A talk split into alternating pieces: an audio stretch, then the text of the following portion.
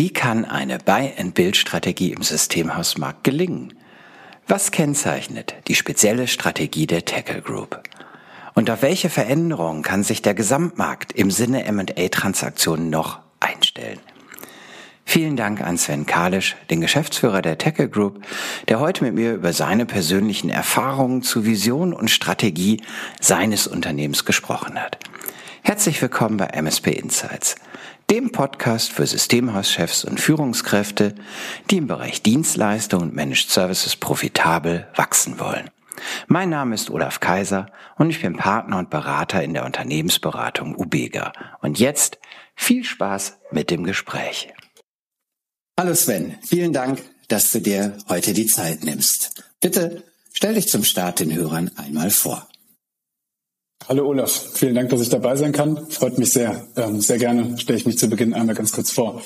Ich bin Sven, wie du schon gesagt hast, Sven Kalisch. Ich bin 31 Jahre alt und einer der Gründer und Geschäftsführer der Technic Group, ähm, über die wir heute im Laufe der Sendung wahrscheinlich ein, zwei Sätze verlieren werden. Aber vorneweg, wir sind eine deutschlandweit agierende IT-Gruppe, ähm, haben uns vergangenes Jahr gegründet, sind relativ schnell gewachsen und äh, ich bin in der Geschäftsführung insbesondere neben vielen weiteren Themen für das Thema Operations, also insbesondere wie wir zusammenarbeiten, uns organisieren ähm, und für das Thema Kommunikation zuständig. Wärt ihr schon länger am Markt, wärst du ja noch viel jünger. Also insofern. Kommt drauf das, an. Das ist wunderbar. Die Tackle Group. Ähm, was ist denn vielleicht der ein oder andere Marke schon gelesen haben? Nichtsdestotrotz, ihr seid ja auch in den Medien präsent. Was ist was ist die Vision? Was ist auch das Besondere an der Tackle Group? Das Besondere an der Tackle Group ist, dass sie, äh, und das hat mal irgendwann einer der Journalisten geschrieben, äh, vielleicht ein wenig am Reißbrett geplant wurde. Das heißt, hier sind tatsächlich vier Gründer mit äh, gänzlich unterschiedlichen Backgrounds zusammengekommen und haben sich überlegt, was dieser, wie wir mittlerweile ja sehr stark merken, sich sehr stark wandelnder und sehr komplexer Markt der IT-Dienstleister eigentlich braucht. Braucht im Konkreten im Sinne von, welche Unternehmen, welche Kompetenzen und wie führt man die eigentlich bestenfalls zusammen. Und ähm, so sind wir vergangenes Jahr gestartet im September äh, mit einer Vision, nämlich mit der Vision, eigentlich zwei Leuchttürme im Markt zu bauen. Auf der einen Seite ähm, eine Unternehmenskultur über eine Gruppe hinweg zu schaffen, die am Ende des Tages äh, tatsächlich bei allen Talenten im Markt eine riesengroße Reputation genießt und wo Mitarbeitende einfach gerne mitmachen wollen. Und auf der anderen Seite ähm, am Ende des Tages eine ganzheitliche und mit einfachen Lösungen agierende und sehr, sehr kompetente Gruppe aufzubauen, die insbesondere kleine und mittlere Unternehmen, also all jene so bis 5000 Arbeitsplätze, wirklich vollumfänglich und mit höchster Qualität bedienen kann. Und das macht ihr ja mit einer bestimmten Strategie, ähm, den Aufbau dieses Unternehmens, noch gar nicht so lange, wie du gerade beschrieben hast, äh, um eben diese Kundenzielgruppe zu bedienen. Beschreibt bitte auch gerne mal, was eure äh, am Reißbett oder Reißbett. Reißbrett. Im, Im Bett befanden wir uns auch das ein oder andere Mal dabei, aber das war dann mehr nachts beim drüber nachdenken. Aber es war das Reißbrett. Das ist bestimmt eine genau. intensive Zeit gewesen. bei der, ist es immer noch absolut. Welche Strategie genau herausgekommen ist, um das Unternehmen zu entwickeln?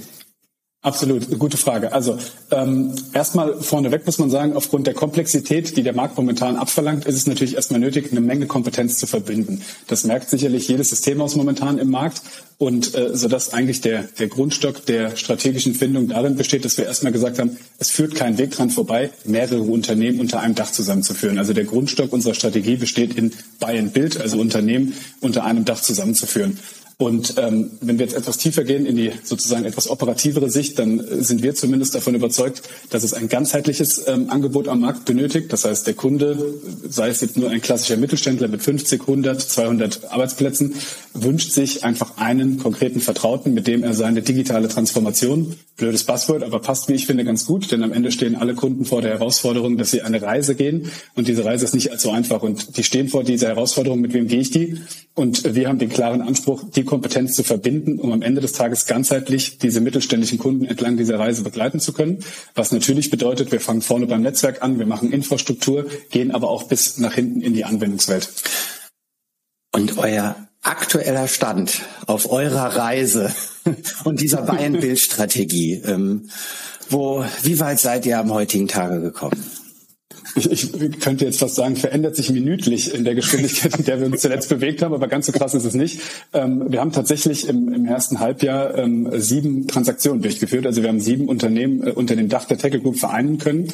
Ähm, bei einer Transaktion der Acontech ähm, war noch ein zweites Unternehmen beteiligt, sodass wir in Summe acht Unternehmen Stand heute sind, ähm, sind an zehn Standorten über ganz Deutschland verteilt und vereinen mittlerweile, ich kenne die genaue Zahl jetzt nicht, weil ich sie nicht vor mir habe, aber knapp 300 Mitarbeitende und sind wahrscheinlich, wenn wir uns mal das Zielbild, das strategische im Sinne der Leistungen anschauen, heute schon bei 70, 75 Prozent dessen, was wir erreichen wollen und was wir anbieten können wollen. Irgendwann kommt ja neben der, der Qualität die und den Kompetenzen und, und, und Services, die ihr anbieten wollt, vielleicht auch eine ähm, Größenfrage. Ne? Das heißt, vielleicht, wenn ihr bei 95 Prozent auch der der möglichen Leistungen seid für die von euch erwählte Zielgruppe, ähm, geht ja Wachstum dann auch noch über, über Menge ähm, letztlich.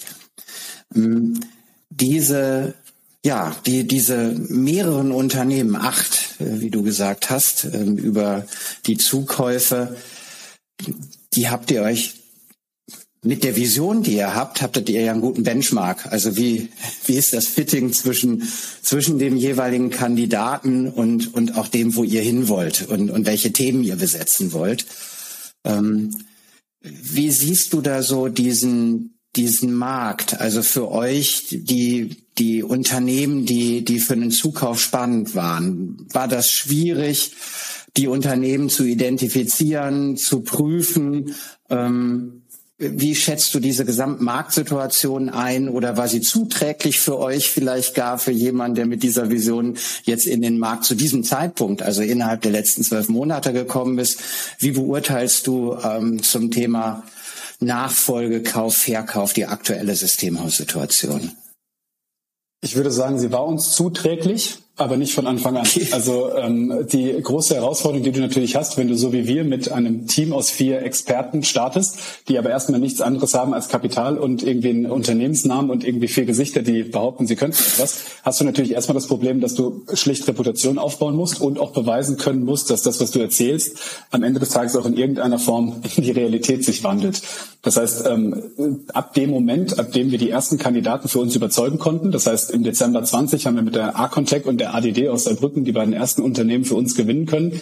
Ab dann war der Markt extrem zuträglich. Ah. Ähm, auch deshalb, weil wir uns an zwei Stellen, glaube ich, substanziell von allen anderen Marktteilnehmern unterscheiden. Ähm, auf der einen Seite ähm, haben wir von Anfang an auf unserem Reißbrett äh, ganz klar definiert, dass die Welt hybrid ist. Das heißt, wir haben gesagt, es reicht nicht, klassische Systemhäuser mit On-Prem und Private Cloud Expertise in, unter die Tackle Group zu ziehen, sondern wir brauchen ganz dringend auch wirklich hohes Know-how im Public Cloud Bereich.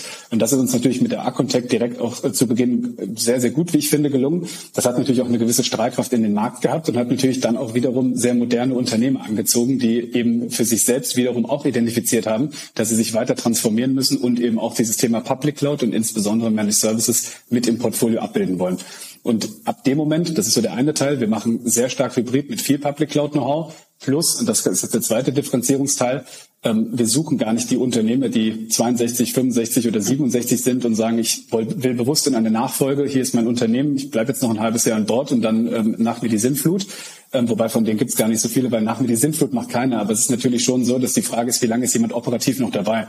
Und wir streben natürlich viel, viel mehr auf einen partizipativen Ansatz an. Das heißt, wir suchen Unternehmer und Unternehmerinnen, die mitmachen wollen, die mit uns zusammen die Tackle Group aufbauen wollen. Und das heißt, da suchen wir natürlich eher den Unternehmer, der irgendwo zwischen 30 und 50, 55 ist und sagt, ich habe mal mindestens noch fünf bis zehn Jahre Spaß an der Sache. Ich habe erkannt, dass die Welt sich verändert und dass ich mich verändern muss. Und ich habe erkannt, dass Kräftebündeln die Lösung dafür sein wird. Weil das ist natürlich etwas, das war uns von Anfang an bewusst, wenn wir damals zwei oder drei Köpfe mit in die Gruppe ziehen, die vielleicht ein bisschen zu sehr sich um sich selbst drehen und ein bisschen zu narzisstisch veranlagt sind, möchte ich sagen. davon mag es ja den einen oder anderen in der IT geben.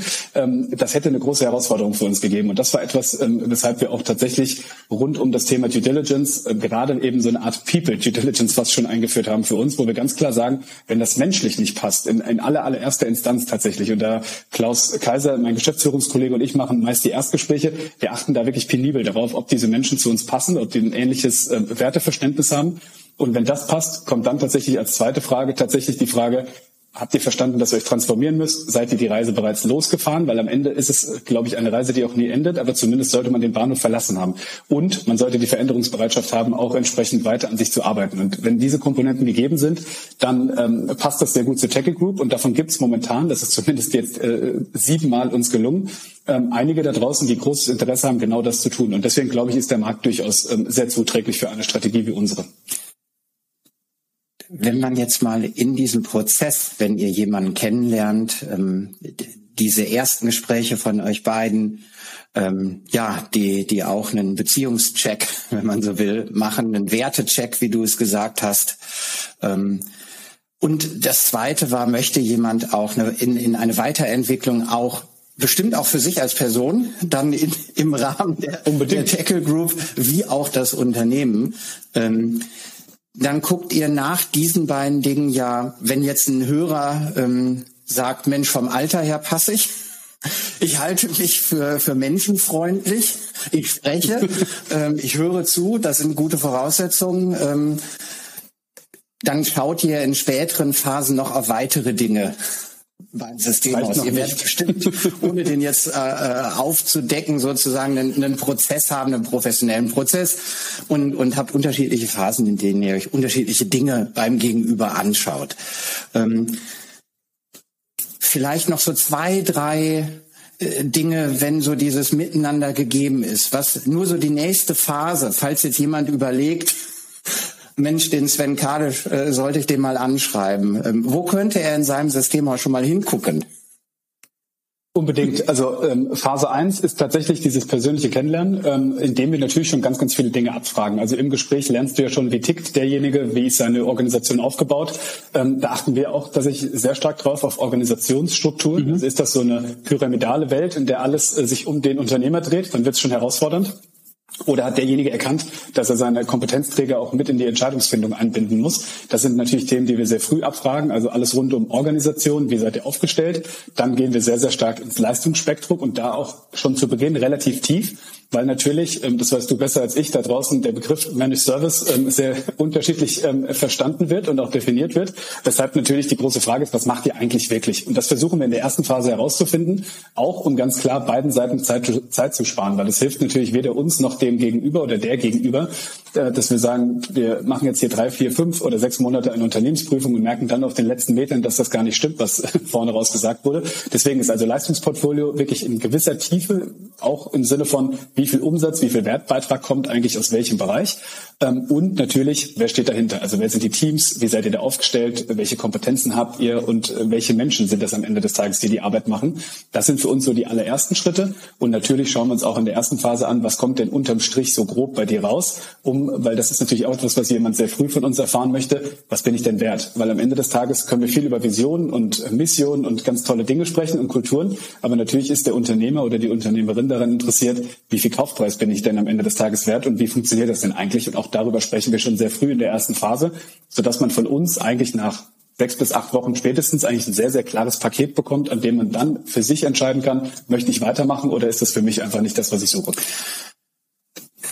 glaube, bei, bei beiden Dingen, die du, die du erwähnt hast, sowohl, sagen wir mal, die Kultur, ne, wie, wie viele Freiheitsgrade haben die Menschen in diesem Unternehmenssystem, wie auch wie viel Managed Service macht derjenige. Ähm, da gibt es so, ein, so einen äußeren Blick und eine Eigenwahrnehmung. Bei mir kann ja jeder machen, was er will. Die, die finden das alle spitze. Und Managed Service machen wir aber riesig, riesig viel. Und ich könnte mir vorstellen, dass manchmal bei beiden Facetten empfinden auch die Mitarbeiter es so, dass sie wirklich was entscheiden dürfen. Denn die sind dann ja auch Teil der Tackle Group, nicht nur der Unternehmer, der mit euch einen Deal macht. Ähm, und auch dieses, was du gerade sagtest, was, was versteht denn dieses Unternehmen aus seinem Blick heraus bestimmt zu Recht als Managed Service? Und dann muss so ein Angleichungsprozess vielleicht stattfinden. Was ist eure Sicht? Was ist die Gruppensicht? Ähm, sodass dann alle über das Gleiche sprechen. Was aber ein spannender Prozess ist, aufgrund dessen, dass ähm, die meisten der Unternehmer und Unternehmerinnen, mit denen wir sprechen, sowas ja noch nie gemacht haben. Also jemanden externen mal so richtig einen prüfenden Blick auf das eigene Tun und das eigene Haben werfen zu lassen. Und das ist nicht angenehm für die meisten, weil man natürlich auch Dinge ansprechen muss, die vielleicht nicht gut funktionieren. Oder man bekommt, das klingt jetzt total arrogant, aber vielleicht auch mal einen Spiegel äh, vors Auge gestellt im Sinne von, vielleicht ist das gar nicht so, so wie du es gerade auch schon beschrieben hast. Und in diesem Prozess lernst du natürlich auch wieder ganz, ganz viel über die Menschen. Also wie gehen sie damit um? Ähm, sind sie jetzt direkt eingeschnappt und rennen, rennen aus dem Raum raus und so weiter. Und das ist natürlich auch für uns äh, ein Teil dieser, wie ich es jetzt genannt habe, People Due Diligence, wo wir natürlich auch sagen, wie tickst du eigentlich? Also passt das eigentlich zu uns? Kannst du mit Kritik umgehen? Kannst du uns Dinge gut gut erklären oder verschleierst du uns hier dein ganzen, ganzes Hab und Gut? Ähm, das sind alles Themen, die wir natürlich da sehr stark mit einbeziehen. Hm. Jetzt werdet ihr euch ja mehr Unternehmen angesehen haben. Als, als die drei, drei, vier mehr waren es. es waren ein paar mehr als die sechs oder sieben, die am Ende dann dazu kamen. Richtig. Hab ich recht, das ist toll. Ähm, jetzt hast, ne, also ich will noch ein bisschen darauf hinaus, ähm, welche, wie du den Markt einschätzt, denn ich glaube schon, es gibt auch ein paar Ältere, die kommen dann vielleicht für euch nicht in Frage, gegebenenfalls. Ne? Mhm. Ähm, und es gibt, wenn ich mir so den Markt ansehe, auch viele kleinere Systemhäuser. Also keine Ahnung, 80 Prozent haben vielleicht weniger als zehn Mitarbeiter. Ähm, wie schätzt du, wenn wenn jemand eben eher 57 ist und zwölf Mitarbeiter hat? Ähm, vielleicht einerseits die Facette, ähm, schaut ihr dann noch hin, ob der eine Spezialisierung hat, die so toll ist, junge Mitarbeiter, agiles Team, wie auch immer. Und vielleicht einmal ganz kurz den, den, deine allgemeine Einschätzung. Ähm, gibt es vielleicht andere organischer wachsende Systemhäuser, die, die dann Interesse haben? Also ja. Ähm, beide Facetten, mit wie vielen streitet ihr euch im Zweifel um Unternehmen und ähm, der, der Markt hat, glaube ich, doch einige. Wie viele haben ihr 25-jähriges Jubiläum gefeiert, ihr 30-jähriges Jubiläum? Ich glaube, es gibt schon auch viele der traditionelleren, die auch kompetenzseitig noch traditioneller sind. Also, wie, wie ist so auf diese beiden Facetten dein Blick? Ich zerteile mal. Also das eine ist ja die Frage, wer buhlt um Unternehmen, also wer ist sozusagen auf der kaufenden Seite unterwegs. Das ist etwas, was ähm, wir kommen ja zum Teil im Holding-Team aus, aus dem Bereich M&A, wir kennen das ganz gut. Das haben wir unterschätzt, ehrlicherweise. Also mhm. das ist wirklich extrem krass, wie viel da wöchentlich fast Geld einsammeln aus Finanzinvestorenseite, die ständig irgendwie ähnliche Dinge vorhaben. Also der Druck auf der Käuferseite ist wirklich enorm und ist ähm, in den letzten zwölf Monaten hat sich gefühlt verfünffacht. Das ist jetzt einfach nur ein Bauchgefühl meinerseits. Heißt aber, in dem Moment, wo ein Unternehmer ähm, in irgendeiner Form mit einem M&A-Berater zusammen sagt, ich möchte mein Unternehmen verkaufen, weil es mein Lebenswerk ist und ich brauche eine Nachfolge und tritt einen professionell geführten Prozess an, man muss dazu sagen, professionell geführt äh, bedingt dann doch mehr als nur einen M&A-Berater zu haben, aber das ähm, unterscheidet sich dann nochmal von M&A-Berater zu M&A-Berater. Aber egal wie, da sind sofort 10 bis 50 potenzielle Investoren, die sich das anschauen, je nachdem, wie groß dieses Unternehmen ist. Jetzt hast du berechtigterweise natürlich die Frage gestellt, da gibt es ja auch 11, 12, 13 Mann oder 5 Mann Unternehmen. Ähm, was ist denn mit denen? Ähm, mir muss ich ehrlicherweise gestehen, wird momentan etwas zu despektierlich über diese Art von Unternehmer gesprochen, weil es momentan so ein bisschen äh, der Duktus im Markt herrscht. Entweder verdoppelst dich jedes Jahr oder du bist eigentlich morgen schon weg. Ich glaube, so krass ist es nicht. Ähm, ich glaube, was alle unterschätzen, ist, dass diese kleinen Unternehmer und auch die etwas größeren, aber die, die, wie du gerade richtigerweise sagst, seit 20, 25, zum Teil 30 Jahren am Markt sind, die haben einen Status, den haben ganz viele nicht. Die sind immer noch zu größten Teilen Trusted Advisor bei ihren Kunden. Und das musst du erstmal hinbekommen. Also, dass ein Kunde dir vertraut und sagt, du, Olaf, bist der Typ, zu dem ich gehe, weil ich irgendwas brauche. Und deswegen haben die alle eine, eine Berechtigung am Markt und die haben auch alle entsprechend die Möglichkeit, denke ich, etwas damit ähm, entsprechend nach vorne hin anzufangen. Aber, und das, jetzt kommt der negative Teil, sie müssen sich natürlich auch wandeln, sie müssen bereit sein zu transformieren. Und ich könnte mir vorstellen, dass die, die so gar nicht bereit sind zu transformieren, zumindest im Kaufpreis natürlich Abzüge bekommen werden, weil dann jemand eben von der strategischen Seite insbesondere sagen wird, ich kaufe hier eigentlich nur Personal und ein bisschen Kundenzugänge, das ist mir nicht so viel wert, wie ich erwerbe ein voll funktionsfähiges, hochmodernes Unternehmen. Das ist natürlich etwas, was dann der Käufer zu entscheiden hat. Wie sehr ist es mir das wert, dieses Unternehmen zu übernehmen? Aber ich würde jetzt nicht sagen, dass es da eine Art von Unternehmen draußen gibt, die gar keinen Erwerber mehr findet, weil dafür ist momentan viel zu viel Konsolidierungsdruck. Ich bin ganz bei dir. Es ist auch in meinen Augen eine große Leistung, ein Unternehmen unabhängig von der Größe überhaupt mal den Mut zu haben, eins zu gründen. Total. Und ähm, das dann auch zu schaffen, dieses über einen so langen Zeitraum ähm, zu halten. Und ähm, jetzt sehe ich ja auch unterschiedliche BWAs von unterschiedlich großen Unternehmen. Und so eindeutig ist die Korrelation ähm, Vorsteuergewinn ähm, ist Mitarbeiterzahl mal X Euro nicht. Also auch mit zehn Mann gibt's ganz fantastische Unternehmen. Mit sieben, Absolut. Also ne, ähm, nur weil es vielleicht 20, 25 sind, dann kommen Teamleiter hinzu, dann kommt ein Overhead hinzu, dann bemüht man sich mal um größere Kunden und äh, dann kommt man dahin, was du gerade gesagt hast, größere Kunden, ein Dienstleister im anderen, dann stellt man fest, uiuiui, ui, ui, die wollen aber Sachen, die hatte ich vielleicht so nicht drauf. Dann das geht auch auf die Effizienz und die Profitabilität. Also ähm, ein, ein Lob an all diejenigen, die das, die das auch in der Größe gut handeln. Ähm, Un unbedingt. Und vielleicht ergänzend, es ist natürlich auch so, dass man ganz klar sagen muss, durch die Bewegung, die da gerade aufkommt, nämlich durch Konsolidierung, durch technologische Veränderungen und am Ende des Tages dann auch durch die ja zum Teil Selbstzerstörung des einen oder anderen, ist es ja schon so, dass man ganz klar sagen muss, es gibt Optionen. Also diese kleineren Unternehmen sind definitiv nicht options- oder alternativlos. Mhm. Im Gegenteil. Ähm, ich glaube, ähm, du hast die Option, wenn du sehr, sehr klein bist, dass du sagst, ich spezialisiere mich wirklich sehr stark, ich gehe bewusst in eine Nische, akzeptiere, dass ich dann vielleicht äh, mittelfristig eher hinter dem Generalunternehmer, der diese dieses One-Stop-Shop-Feeling dem Kunden bietet, eben entsprechend aber als Spezialist in welche Nische auch immer agiere. Oder ich schließe mich einer bestehenden Gruppe an oder ich äh, werde von einem Finanzinvestor vielleicht als ähm, einer der ersten Unternehmer dazugeholt und darf was mit aufbauen. Also es gibt ja schon sehr viele Möglichkeiten. Und deswegen, also ich glaube, alternativlos ist momentan da draußen keiner. Bevor ich nach den Überraschungen frage, wie, wie, wie angekündigt, ein, eine Zwischenfrage noch. Du hast gesagt, dass dass viele mittlerweile auch nach, nach Systemhäusern schauen. Also wenn jemand verkaufen möchte und einen Berater hat, dann hängt es vielleicht auch am Netzwerk des Beraters, wenn der jetzt gerade mal so im ersten Wurf anspricht und, und ne, welchen Berater man da nun hat. Ähm, Jetzt kommt ja vermutlich auch, und auch gerade wenn wir mal die nächsten zwei, drei Jahre sehen, ähm, kommen Investoren, die nicht generische IT-Unternehmen sind. Also Investoren, die, die den Markt, die Branche ähm, nicht nur wegen ihrer smarten digitalen Produkte attraktiv finden, sondern ähm, du hast auch eure, eure Hintergründe und eure Vita eben ganz kurz angesprochen, die eher eher primär auf, auf ein finanzielles Invest und auf ein, ein sich rechnen ähm, und Märkte vergleichen, IT versus äh, ähm, mein Autobauer hat keine E-Autos erfolgreich oder oder oder. Ähm, ja.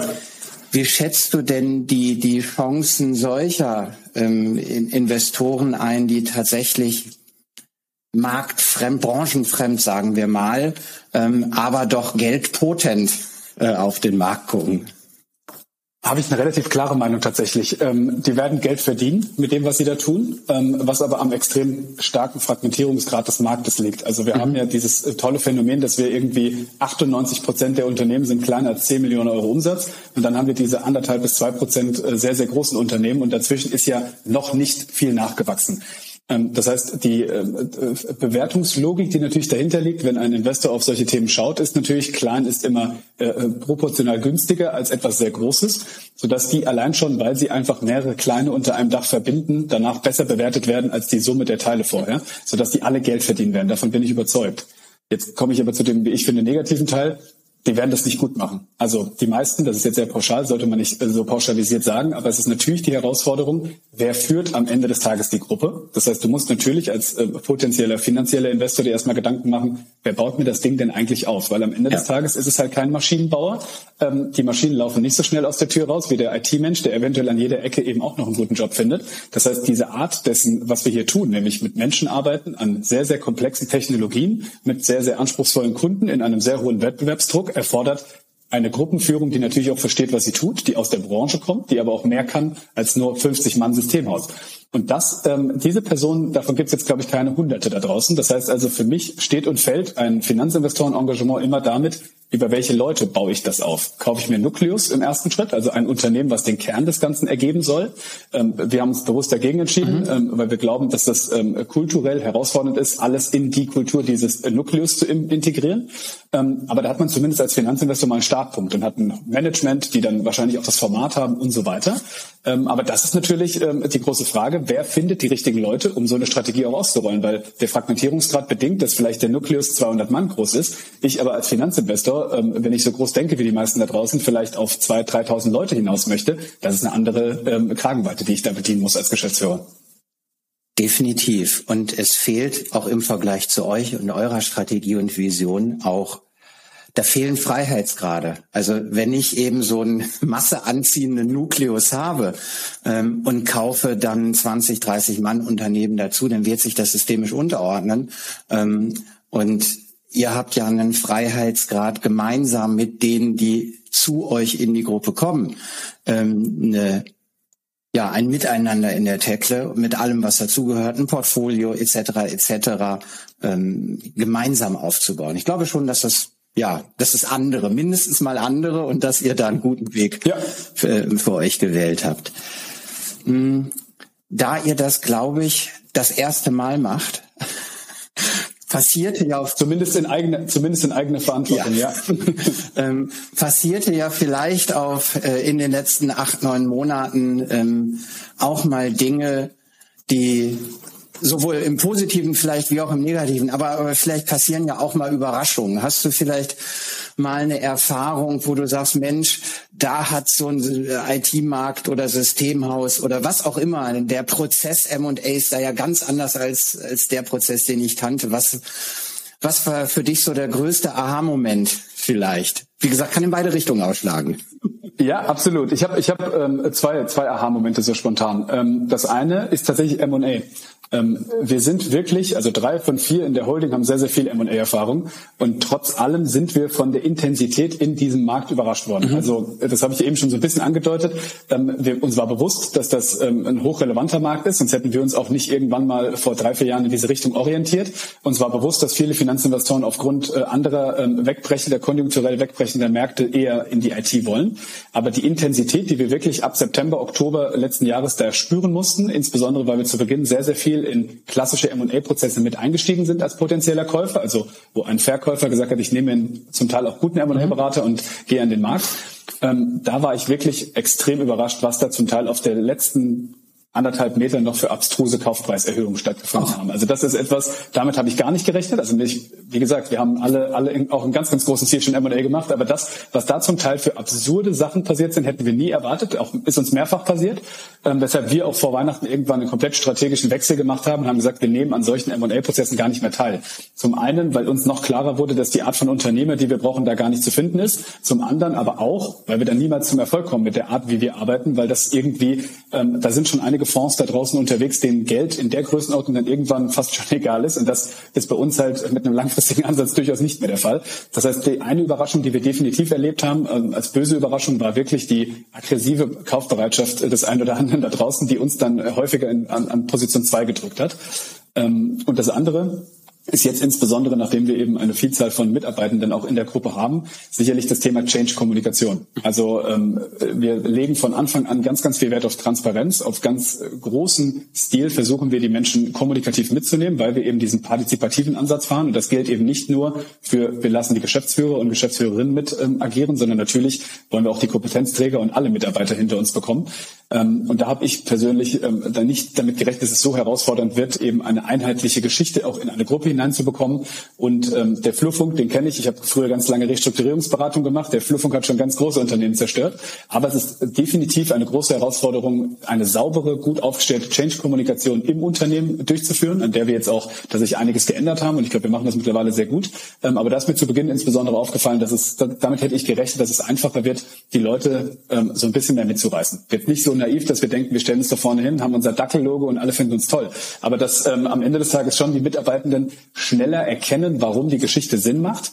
Ähm, und da muss man ganz klar sagen, habe ich völlig unterschätzt, dass es einfach berechtigterweise ganz viele einfach gar nicht interessiert, weil sie einfach sagen, ich möchte meinen Job hier von morgens bis abends machen und es ist jetzt ganz nett, dass ihr euch hier einer Gruppe angeschlossen habt, liebe Geschäftsführer, Kollegen, ähm, aber das interessiert mich überhaupt nicht. Und ich glaube, das ist etwas, da ähm, habe ich auch tatsächlich nicht so in der Form mitgerechnet, aber bisher ist es uns jetzt nirgends auf die Füße gefallen, sondern im Gegenteil, wir haben natürlich dann auch äh, daraus gelernt, aber das sind so zwei Themen, die würde ich jetzt mal unter äh, Learning, Learning Curve abhaken das ihr vermutlich brauchen werdet, denn diese, der ersten Punkt, den du sagtest, dass auch äh, in, in finalen Phasen dieses Prozesses vielleicht noch mal eine größere Änderung kommt, wenn mehr Geld in den Markt, mit welchem Motiv auch immer, ähm, kommt, dann ist man da nicht so ganz gefeit. Aber ich finde es spannend auch, dass du sagst, diejenigen, die am Ende gut zu euch passen, die diesen Weg mitgehen wollen, denen kommt es ja noch auf andere Dinge an. Es spielt immer Geld eine Rolle in, in dem Prozess, das wird man nicht ausblenden. Für euch, ist auch okay. auch für die ja. andere Seite selbstverständlich.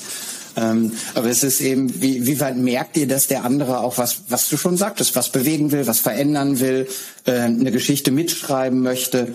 Und, und wenn dann das Gesamtangebot zu Rate gezogen wird, ne, dann, dann wird es spannend, wofür man sich da entscheidet. Blicken wir mal nach vorne, so im, im dritten Drittel. Ähm, jetzt habt ihr eine ganz intensive Zeit gehabt von Dezember letzten Jahres bis jetzt. Ähm, wenn du mal so auf die kommenden zwölf Monate schaust, ähm, was sind da Ziele? Was sind da Schwerpunkte? Du hast gesagt, ihr seid acht Unternehmen, ihr seid um die 300 Mitarbeiter im Moment.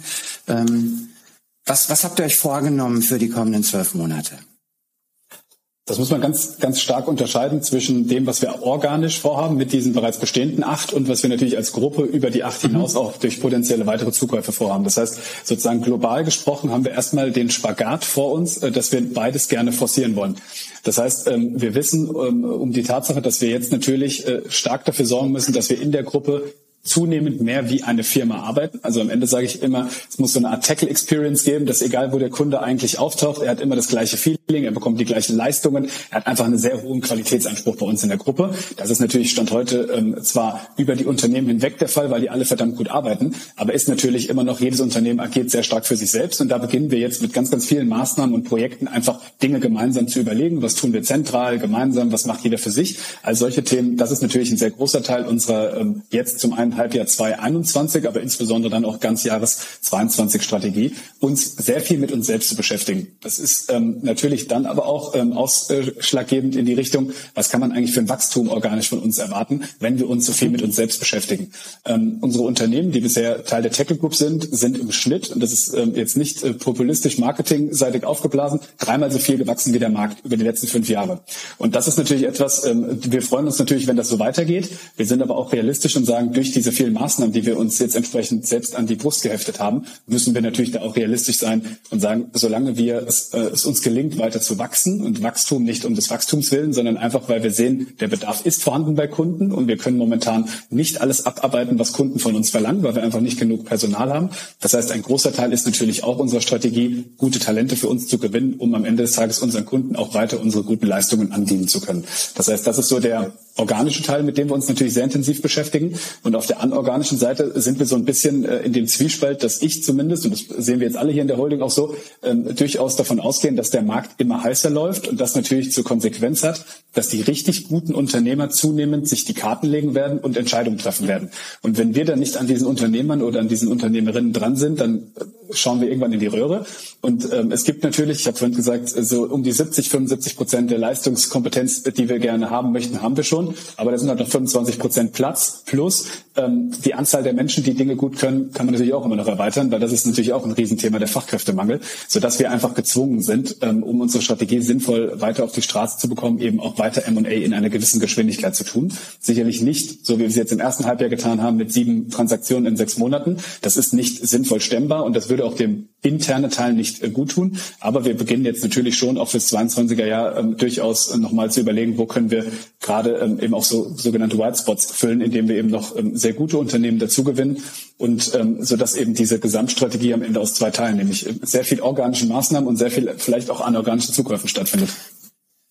Jetzt habt ihr ja eine Unterstützung, um diese, nämlich ein dahinter stehendes Unternehmen ähm, oder eine Gruppe, die euch auch Mittel zur Verfügung stellen, um vielleicht, also um die bisherigen Transaktionen wie auch zukünftige Transaktionen, wenn ihr sie für richtig haltet, äh, mitzubegleiten. Ja. Das heißt, also, aus meiner Wahrnehmung vielleicht ist es auch falsch, ähm, gibt es, sagen wir mal, drei Rollen vereinfacht, die, die am Ende ja irgendwie auch einen Share an der Tactical Group haben. Ne? Das seid initial ihr vier die Gruppe A, Gruppe äh, B ist, ist du kannst es gleich gerne sagen, so, so viel wie du sagen möchtest, wer, wer ja. finanziell hinter dem Konstrukt steht. Und dann gibt es ja diejenigen, die verkauft haben. Und da habe ich auch von dir mal mitgenommen, dass auch die wieder ähm, mhm. rückwärts Anteile an der Tackle Group haben. Und ähm, das ist ja nochmal eine andere. Ja, also irgendwo gibt es für mich so drei äh, Rollenarchetypen, die, die einen Anteil, die wirklich auch des, des Gesamtkonstruktes sind. Ähm, wie ist da ähm, Gruppe B war der, der die Investoren? Ähm, wie, ist, wie, wie ist deren Strategie? Also ähm, die ist ja bestimmt auch prägend äh, für das Reißbrett 2022. Absolut. Ähm, das Gute ist, dass die drei Gruppen, die du genannt hast, die du sehr gut äh, differenziert hast voneinander, ähm, alle die gleichen Interessen vertreten. Das ist erstmal äh, gleichgerichtet und haben alle das Gleiche vor. Ähm, die Kapitalpartner, die wir an Bord haben, ist, ist eine Bremer Großfamilie, die in einem gewissen Bereich, der nichts mit der IT zu tun hat, über viele, viele Jahre auch heute noch ein sehr, sehr erfolgreiches, sehr großes Unternehmen betreiben und die irgendwann für sich entschieden haben, dass sie eben auch ähm, aufgrund von Kapitalallokation natürlich auch andere Dinge mit dem Geld tun wollen, als eben nur dieses reine operative Tagesgeschäft. Und ähm, wir kamen, wie ich glaube, als Team ähm, im Rahmen des Fundraisings, also in dem Prozess, wo wir eben entsprechend mit verschiedenen möglichen Kapitalgebern, um eben die Tackle Group initiieren zu können, gesprochen haben, glaube ich, genau zum richtigen Zeitpunkt eben zueinander, nämlich zu dem Zeitpunkt, als FMC, so ist es äh, der Name dieses Family Offices, an einem Punkt war, wo man ähm, für sich selbst identifiziert hat, dass man durch Teams, also durch die Kooperation mit bestehenden Teams einfach in gewissen Märkten deutlich erfolgreicher sein kann. Und wir eben für uns ähm, so ein wenig die Auswahl hatten, welche Art von Kapital Kapitalpartner passt eigentlich zu diesem Konstrukt. Und die meisten der Kapitalpartner sind natürlich sehr, sehr stark exit-orientiert. Das heißt, die haben eine klare Endlinie vor Augen und sagen, ich möchte in fünf Jahren raus sein. Und äh, wir haben für uns beschlossen, dass das, was wir hier vorhaben, nämlich einen sehr partizipativen Ansatz, einen sehr autonomen Ansatz und natürlich auch einen sehr langfristigen Ansatz, dass der unter einem Exit-Szenario, unter einem klassischen eigentlich nicht so gut werden kann, wie wenn wir nach hinten raus mehr Platz haben, mehr Zeit haben und nicht heute überlegen müssen, was heißt das für unser EBIT in drei Jahren. Und ähm, deswegen haben wir uns da, glaube ich, zum genau richtigen Zeitpunkt getroffen. Äh, das war so im März 2020, ähm, haben ein sehr spannendes Meeting in Bremen gehabt und sind dann sehr, sehr schnell zueinander gekommen, auch weil wir dort eben mit einer Unternehmerfamilie zu tun haben. Ist, die verstehen sich selbst nicht als Investoren, das ist eine Holding, die ähm, agieren langfristig, sie sind selbst Unternehmer, die gehen auch mit in die Geschäftsführung, wenn es nötig ist. Ähm, und die am Ende des Tages uns angeschaut haben, haben gesagt, ihr seid zwar alle irgendwie Ende 20 und Anfang 30, aber wir wissen, dass es hier darauf ankommt, was ihr drauf habt und nicht, was hier irgendwie als ähm, Alter auf eurem Personalausweis steht. Lasst uns das unternehmerisch gemeinsam angehen. Und das ist auch das Verständnis. Also auch wenn das zwar zwei verschiedene Rollen sind, weil wir uns das Tagesgeschäft natürlich verantworten und die Kollegen eher im Hintergrund agieren, wir sind im wöchentlichen Austausch, wir ähm, agieren da wirklich sehr eng zusammen und die verstehen sich auch als Mitunternehmer. Und das war uns auch als Team im, im Rahmen dieses Aufsetzens des Konstrukts sehr, sehr wichtig, dass wir einfach hier nicht ich sage jetzt bewusst fies, dummes Geld an Bord holen und ähm, nach uns sozusagen mal schauen, was passiert, sondern vielmehr wir wirklich auch einen Sparringspartner haben, weil wir einfach auch um die Aufgabe wissen, die wir uns hier stellen und auch dessen uns bewusst sind, wie viel Erfahrung das erfordert. Und da ist natürlich so ein sehr, sehr erfahrener unternehmerischer Partner hochrelevant für uns. Und am Ende des Tages ist FMC eine Holding, das heißt, die sind im Bereich Gesundheit unterwegs, die haben Energiethemen, die haben Maschinenbauthemen. Das heißt, wir agieren jetzt natürlich auch im Rahmen dieser Holding miteinander und agieren auch so, dass man eben sich auch untereinander unterstützt, was natürlich für uns als IT-Gruppe auch wieder absolut spannend und relevant ist. Das heißt also, da sind die Interessen sowieso gleichgerichtet. Da blickt man wirklich in Richtung 2030 und nicht in Richtung 21 oder 22. Das heißt, da kommen überhaupt keine Ziele von oben. Das obliegt komplett uns als Geschäftsführung. Und auf der anderen Seite hast du richtigerweise die andere Gruppe genannt, die Mitunternehmer, die jetzt eben aus den erworbenen oder aus den Unternehmen, die Teil der Tech Group wurden, eben nach oben rutschen. Nach oben deshalb rutschen, weil wir strukturell von Anfang an gesagt haben, es macht gar keinen Sinn, dass jeder irgendwie für sein Unternehmen kämpft. Wir müssen hier gemeinsam was aufbauen. Also müssen wir auch gemeinsam an der Tech Group partizipieren und nicht der Herr Träger an der Träger IT und der Herr Linden an der EDV BV. Das hilft uns nicht. Und das war auch strukturell, glaube ich, die wichtigste Vorkehrung, die wir da getroffen haben, weil jetzt einfach keiner fragt, was habe ich denn davon, wenn der Träger jetzt der EDV BV was über den Zaun wirft oder umgekehrt, sondern wir denken einfach wie ein Unternehmen. Und keiner der Akteure, die da äh, momentan rückbeteiligt ist, hat irgendwie ein hartes Enddatum vor Augen. Ähm, natürlich laufen Verträge, Geschäftsführungsverträge über gewisse Laufzeiten. Das ist rechtlich so strukturiert natürlich. Aber keiner hat vor, irgendwie auszusteigen mit ähm, einer gewissen Frist. und das ganze Konstrukt ist so aufgesetzt, dass äh, unsere Mitunternehmer, die Geschäftsführer, so lange an dieser Holding beteiligt sind, wie sie auch operativ mitarbeiten. Das ist uns ganz, ganz wichtig, dass jeder, der mitmacht, auch was davon hat. Und das ist am Ende des Tages die, die das große Ganze sozusagen dieser drei Gruppen. Und äh, keiner von diesen drei Gruppen hat irgendwie vor, in x Jahren oder Monaten aus diesem Konstrukt auszusteigen, sodass eben wir wirklich langfristig agieren können. Teilweise sind diese Exit-Datümer ja auch, auch öffentlich. Ne? Also in, in anderen Konstrukten äh, wird ja auch darüber gesprochen, wann ob diese Exit-Daten, die dann immer genannt werden, richtig sind oder ob man mal, rück, ob man mal rückwärts rechnet, wann die Fonds, wann die, wann die, genau, wann die Fonds so äh, initiiert wurden und wann man wieder raus sein muss, das kann jeder selbst mit einer leichten Addition machen. Aber genau. Ich habe also, schon mal davon das gehört, dass Pläne sich geändert haben. Das soll natürlich. vor, also zu Recht im Übrigen, nicht zu Unrecht. Ja, natürlich. Das soll vorgekommen sein. Ähm, Jetzt einmal noch vielleicht, ich versuche noch mal zu pieksen, ähm, wenn ich darf. Sehr gerne, auch gerne schubsen. ähm, ich gerade bei einem Family Office und dem Konstrukt, was du beschrieben hast, ist es, glaube ich, sehr auch für den Markt äh, sehr verständlich nachvollziehbar, dass drei oder fünf oder selbst sieben oder zehn Jahre nicht zwingend Intervalle sind, in denen in denen gedacht wird. Ähm, auf der anderen Seite ist es ja auch kein karitatives Konstrukt, sondern ein, ein Konstrukt, was, was auch finanzielle, sicherlich Marktinteressen, aber eben auch finanzielle Interessen dahinter verfolgt. Und jetzt habt ihr ähm, ja Unternehmen erworben, die zumindest in dem Außenblick auch profitabel gewesen sind. Also ist jetzt meine, wenn ich jetzt sage, Mensch, die, die Tackle Group ähm, ist im Jahr eins äh, ähm, ein profitables Unternehmen. Wie weit, wie weit bin ich da an der Realität? Ja, sehr, ja. um Gottes Willen. Also wir, wir haben hochprofitable Unternehmen erworben. Also ähm, wir blicken ähm, ja nicht nur auf den Markt, dass wir sagen, wir haben an dem Reißbrett geplant, was man sinnvollerweise tun sollte, sondern wir können natürlich auch alle einigermaßen gut rechnen und ableiten, wenn man das dem Kunden anbietet, was heißt das eigentlich für mich in der Marge? Also wir sind natürlich, da hast du vollkommen recht, äh, kein sozialer Verein, auch wenn wir an vielen Stellen ähm, tatsächlich äh, sozial unterwegs sind, aber wir wollen natürlich schon unterm Strich Geld verdienen. Und ähm, über die gesamte Gruppe hinweg, äh, dadurch, dass wir so viel zukaufen, verwässert das natürlich stetig. Aber wenn wir jetzt die bestehenden acht Unternehmen einmal in Summe nehmen, haben wir eine EBIT-Marge von knapp zehn Prozent. Also von daher, ähm, mhm. da sind wir, wie ich finde, marktüblich aufgestellt. Vielleicht sogar ein bisschen besser als der Markt. Bisschen besser, Aber würde ich, ich glaube, bisschen besser. Genau, ich hätte sogar fünf bis sieben ist so Markt mhm. wahrscheinlich und wir sind jetzt so Richtung zehn.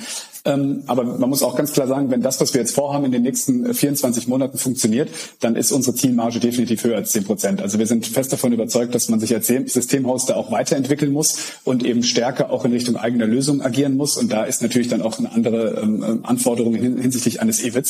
Ähm, was aber für uns immer nur eine reine Messgröße ist im Sinne von funktionieren die Dinge, die wir hier tun, niemals eine Größe, nach der wir steuern. Das ist äh, uns ganz, ganz wichtig, ähm, weil viele rechnen rückwärts und sagen dann, dann muss ich dieses Jahr Folgendes tun, um mindestens mindestens irgendwie das EBIT Y zu erreichen. Das ist bei uns überhaupt nicht der Fall. Wir blicken nur zurück und schauen, was kam denn für ein EBIT raus und versuchen davon natürlich abzuleiten, was heißt das denn jetzt für die nächsten äh, Maßnahmen, für die nächsten konkreten Ideen und äh, Monate dann auch. Dieses Gesamtkonstrukt ist ja auch mindestens ein bisschen auf der Kostenseite etwas mehr als die Kosten der acht Unternehmen, dadurch, dass es eine Holding gibt. Ne? Und wenn da ja. eine eure Beurteilung auf das Gesamtkonstrukt geht, ähm, dann, dann gibt es da ja auch nochmal additive Sichten, ähm, die dann in Summe zu, zu einem EBIT führen. Und äh, absolut ist ja, also damit ich, ich kenne auch nicht alle Zahlen. So, wir beide, selbst wenn wir uns zusammenlegen würden, alle Zahlen, die wir kennen, wissen wir nur verschwinden. Ich glaube, wir beide, wir beide zusammen haben schon eine Menge gesehen, glaube ich. Also bei uns tatsächlich, wir waren jetzt so, ähm, würde ich behaupten, wir haben uns ja schon vor dem Start der Tackle Group einiges angeschaut. Also ich würde mal schätzen, so 200 bis 250 Systemhäuser haben wir gesehen. Also von daher, ich glaube, du hast auch einen ganz guten Schatz. Von daher, wir können uns ja mal treffen und mal anonym Margen nebeneinander legen. Also ich, ich würde das auch so sehen, wie du es eben gesagt hast. Zehn ist erstmal, es gibt ja einen relativen und einen absoluten Blick. Das ist erstmal absolut ein gutes Ergebnis. Und für das, was der Markt auch in eurer Größenordnung, ne, das ist ja immer mit wem, wo benchmarke ich hin? Ähm, Korrekt. Da, da ist das, glaube ich, auch ein, ein, überdurchschnittliches Ergebnis, was ihr da schon zum Start habt. Und ähm, ich, ich bin mal gespannt, einmal ganz kurz auch in die Zukunft geblickt. Ähm, ich habe mal von, von einem der Top 3 äh, Systemhäuser in Deutschland ähm, eine Beschreibung gehört, wie die Wachstumsphasen waren und wann wie Profitabilität da war. Und ähm, wenn ich mich da recht erinnere, war zwischen 300 und 500, 600 Mitarbeiter Profitabilität ausschließlich anorganisch und gar nicht mehr so sehr organisch, weil eben Strukturen, du hast das ja eben auch beschrieben, äh, euer Fokus in den nächsten zwölf Monaten ist, auch nach innen gerichtet und, und auf die Weiterentwicklung. Ähm, und das fand ich auch, es, es, es gibt Größenordnungen, die haben vielleicht auch bewusst mal, weil sie ein Übergangsschritt sind zu einer, zu einer nächsten Phase, äh, im Zweifel auch ein gemeinsam anderes, immer noch gutes EBIT-Ziel. Ähm, jemand, der acht Mitarbeiter hat, wir hatten das eben, ne? Ähm, da kommt man auch gut, ist halt eine andere Struktur. Ne? Nur Prozente vergleichen, ähm, dafür macht ihr das auch lange und erfolgreich. Ähm, ähm, reicht nicht. Und ich fand diese Phasen spannend, ne? also wo Unternehmen sind und dass er wirklich ganz klar sagte, mit 300, 500 Menschen haben wir keine Profitabilität aus uns heraus gehabt. Wir haben so viele Strukturen aufgebaut, wir haben so viele Dinge getan, die nicht faktoriert wurden. Allerdings zu einer Zeit ohne Managed Services Cloud etc. Also diese Skalierbarkeit und Sicherheit, die das Geschäftsmodell heute bietet, ist dort, glaube ich, nicht dabei gewesen. Das ist Zeit gegen Geld, viel mehr als ihr es heute tut. Und, und mindestens bei Zeit gegen Geld. Ja, wenn ich, dann habe ich es halt schwer, wenn ich ganz viele Strukturen drumherum aufbaue. Wobei man da wahrscheinlich, wenn man das versucht, auf uns zu übertragen, also ich gehe da total mit. Ähm, ich, ich persönlich als Berater habe es ähm, an verschiedenen Stellen gesehen, wo diese Tal der Tränen überall, wie man sie so nennt, im Markt liegen. Und wahrscheinlich liegen sie tatsächlich zwischen 10 und 20, dann Richtung 50, dann wieder Richtung 100, dann tatsächlich in den Größen, die du gerade nanntest. Und dann gibt es aber oben auch nochmal ganz verrückte Tal der Tränen. Ähm, aber ich glaube, die, das Spannende, was wir jetzt natürlich machen können, wir wachsen ja nicht organisch durch diese äh, Tränentäler, sondern wir haben ja im Prinzip Stand jetzt 300 Menschen, die aber für sich ja alle eine eigene Struktur haben. Und was wir jetzt, und das ist auch ein, einer der, der Kernaspekte, mit denen ich und wir uns sehr, sehr intensiv beschäftigen, ist natürlich, wie arbeiten wir jetzt wirklich zusammen? Und ähm, da werden wir ganz, ganz stark von dem abweichen, was bisher vielleicht auch die Meinung am Markt war, wie man Unternehmen aufbauen soll. Ich glaube aber auch, dass der Markt sich ziemlich stark geändert hat und deswegen der Markt ganz, ganz andere Anforderungen hat und wir nicht mehr diese klassische pyramidale Struktur bauen können, in der wir heute schon sagen, was in fünf Jahren nötig sein wird. Heißt also, wir werden viel agilere Strukturen benötigen, die zwischen zentral und dezentral, zwischen gemeinsam und äh, individuell total stark eben immer wieder hin und her balancieren. Und in diesem Balancieren und diesem Aufbau dieser komplett neuen Art von Organisation bin ich fest davon überzeugt, dass wir eigentlich fast schon alles da haben, was wir brauchen, wir es nur anders organisieren, sodass dann die Marge zumindest im, im eingeschwungenen Zustand sich eigentlich gar nicht ändert. Ich hoffe, sie wird besser, ähm, aber natürlich in der Umbaumaßnahme im Sinne von, wenn ich anfange, Teams irgendwie zu verändern oder was auch immer, dann ist natürlich im ersten Schritt erstmal ähm, mit einer negativen Marge zu rechnen. Ähm, aber sozusagen in einem, auf einen eingeschwungenen Zustand hin blickend, äh, bin ich fest davon überzeugt, werden wir durch diese sehr andere Art der Organisation da gar nicht so sehr federn lassen, wie es die großen äh, organisch äh, wachsenden Unternehmen haben, weil die einfach beginnen, dann eben Overheads aufzubauen und dann auf einmal ein Team zwei Chefs und dann ist da noch ein dritter und dann ist da noch ein fünfter und dann gibt's noch dafür irgendwas. Und damit wird man aber doch langsamer. Und das wollen wir natürlich ganz klar verhindern. Ihr werdet weniger Direktorenstühle haben. Ich äh, nehme ja, ich nehme Titel, Titel gibt's bei uns nicht, oder? Für uns gibt's nur Rollen, aber ja. Du hast eine ganz wunderbare Brücke gebaut. Ähm, ich spoilere an dieser Stelle mal ganz kurz, denn ich freue mich sehr, dass äh, Sven mir für ein zweites Gespräch zur Verfügung steht, wo es genau um das, was du gerade gesagt hast. Ihr wollt es anders machen, ihr, ihr wollt auch anders miteinander arbeiten. Ähm, wo ich die Chance habe, Sven, auch zu diesem Aspekt Zielgruppe, Portfolio, Art der Zusammenarbeit in der Tackle Group und nicht M&A und Buy-and-Build-Strategie zu befragen. Lieber Sven, vielen, vielen Dank. Danke dass dir. du dich allen Spaß Fragen ganz hervorragend gestellt hast und ich äh, drücke dir, allen Mitstreitern, egal welche der drei Rollen es sein mögen, ganz fest die Daumen, dass ihr alle eure Ziele mindestens mal erreicht und dabei auch genau die Freude habt, ähm, wie ich euch in den letzten Monaten wahrgenommen habe. Vielen Dank. Vielen, vielen Dank. Danke dir, Olaf.